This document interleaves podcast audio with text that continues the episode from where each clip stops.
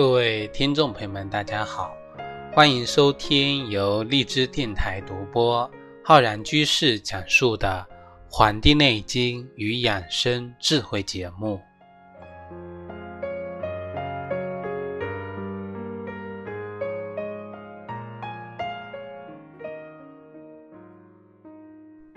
可能各位听众有这样的经历，就是说自己的这个皮肤啊，为什么？在春季的时候特别干，有的人呢在晚上睡觉的时候脱裤子啊，那么裤子上呢就有一层这个皮屑。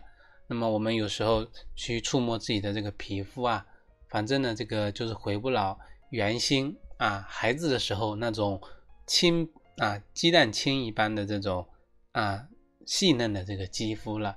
所以我们很多人呢用各种的这个面膜呀，各种的乳液呀，好像。当时是挺管用的，但是我们有时候稍稍的不注意啊，就会打回原形。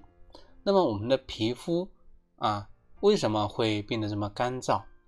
为什么皮肤不能持续的保持一种良好的状态呢？我们今天啊，要跟各位听众朋朋友呢，来讲一讲关于我们皮肤干燥这方面的啊问题。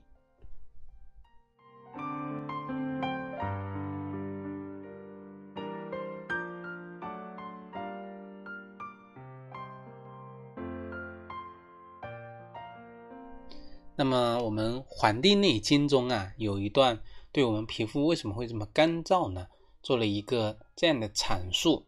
他说：“上焦开发，宣五谷味，熏肤充身则毛，若雾露之盖。”那么这句话是什么意思呢？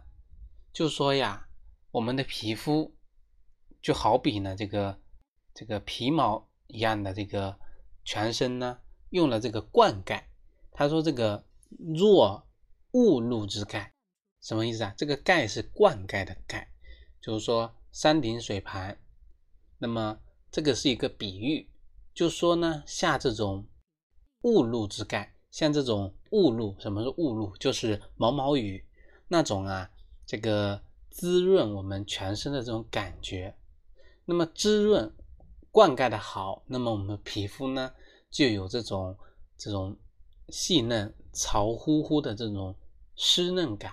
那么如果灌溉的不好啊，皮肤呢就会变得非常的干痒啊。我们说皮肤很干燥啊，同时会伴有这个这个瘙痒，所以说干痒呢会伴随着而来。上焦开发，宣五谷味啊，我们的皮肤的上焦。我们的五谷，那么会对我们的皮肤啊，人的这个皮毛呢，进行一个灌溉。如果灌溉的好，那么细嫩；灌溉不好呢，就会出现这个干燥的这个情况。那么，既然我们《黄帝内经》中已经给了我们这个启示啊，跟上焦有关，跟我们的五谷有关，那么我们到底应该从哪个角度入手？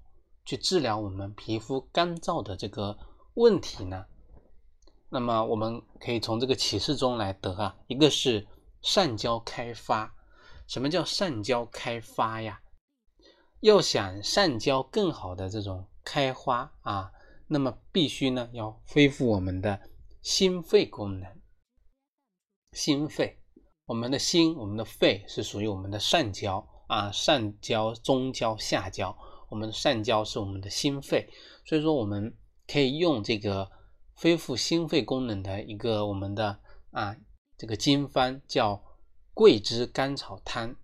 这个这个桂枝甘草汤呢非常的简单，就是用桂枝跟甘草。桂枝呢二十克啊，这个炙甘草呢十克，一个二十，一个十，二比一。那么这个比例呢？把它泡茶来饮用，这是一个恢复我们心肺功能的一个方子。那么除了这个之外呢，还有一个这个经方，就是啊，叫桂枝生姜炙石汤啊，里面用到了桂枝、生姜跟炙实啊。我们说桂枝三两，生姜二两，枳实呢五枚，这个是来自于我们桂枝。生姜治食汤的一个原方。那么运用这个呢，也是可以帮助我们啊调理上焦心肺功能的。这是我们的入手的方法一个。那么除了这个之外呢，我们刚才还提到了一个，就是要啊五谷味，可以从宣五谷味的这个角度，上焦开发是什么？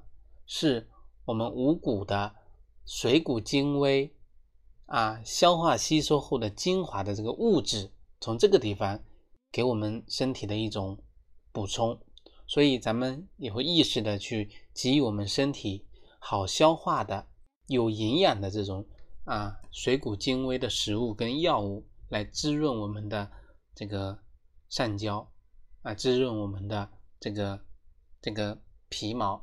我们说。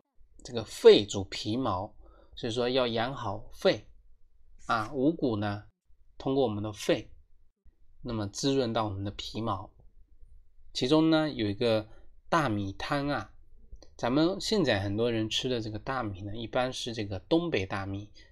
东北大米在我们的这个《伤寒论》中呢，叫粳米啊，米字旁写着艮啊。那么这个粳米啊，有一个作用，就是能够养我们的胃气，能够呢生津液，有这样的一个功效。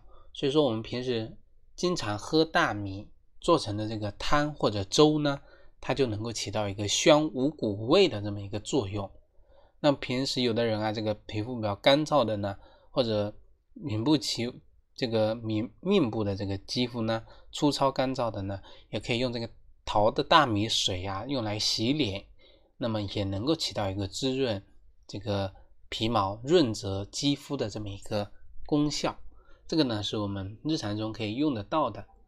那么除了这个之外呀，啊，我们说还有一个经方可以推荐给大家，就是四物汤和四逆汤。将四逆汤跟四物汤合在一起来运用，那么四物汤呢，它是一个起到补津液的作用的。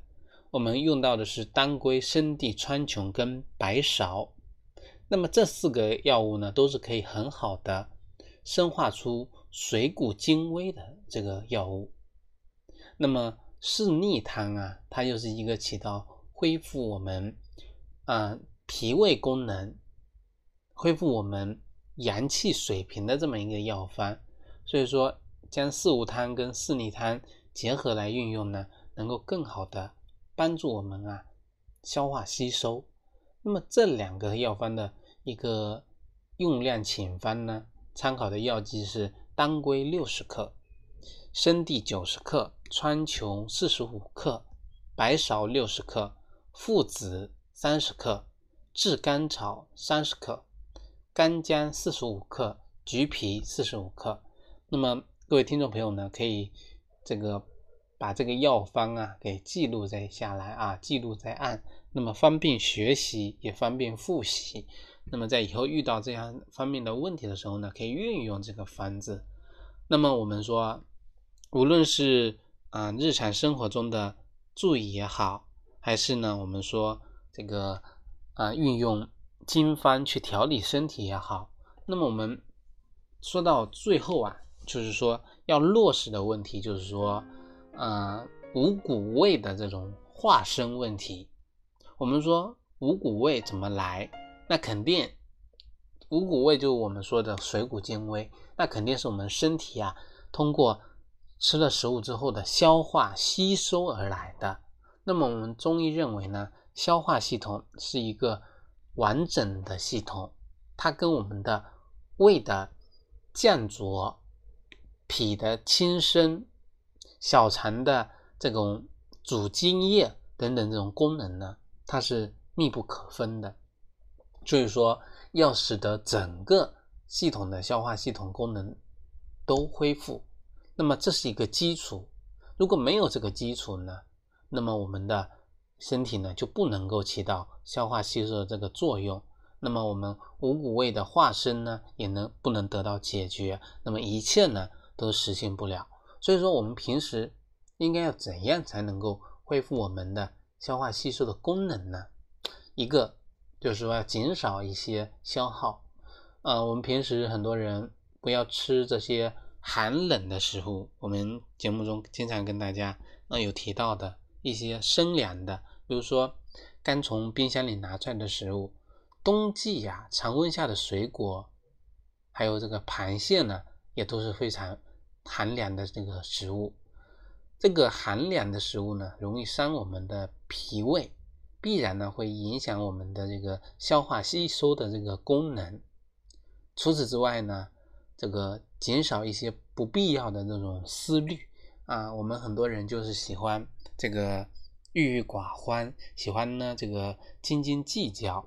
那么大家生活在呢是一个充满竞争的社会啊，有这个压力，有这个思虑呢，都是难免的。但是呢，我们思虑最好呢要有重点，不要过度的思虑。因为啊，我们说思伤脾，思虑呢容易伤我们的脾，我们的脾气伤了之后呢，也容易造成这个思造成思虑，所以说这是一种啊恶性的循环。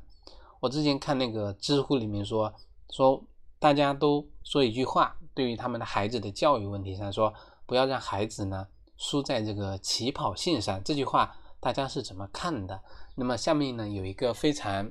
啊，我比较欣赏的一个啊回答呢，他是说呀，说这个，啊，如果说我们孩子一开始就学着跟别人家去比较的话，啊，人跟人的竞争啊，是一切痛苦跟烦恼的根源，那是一个莫大的一个悲哀。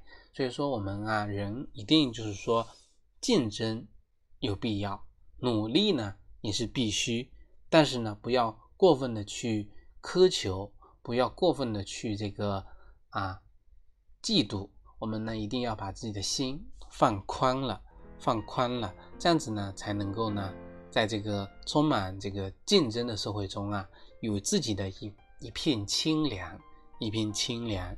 这是我们讲的减少这些消耗，无论是食物上的消耗，因为我们说吃这些寒凉的食物啊，是消耗我们的阳气的啊。我们说，为什么我们喝的凉水，这个尿出来之后是温热的呀？因为通过我们身体阳气的啊热量的一个啊温暖了，那么这是我们的一个消耗啊。思虑过多，想的太多，这也是伤神的呀啊伤神的呀，这也是一个过大的消耗。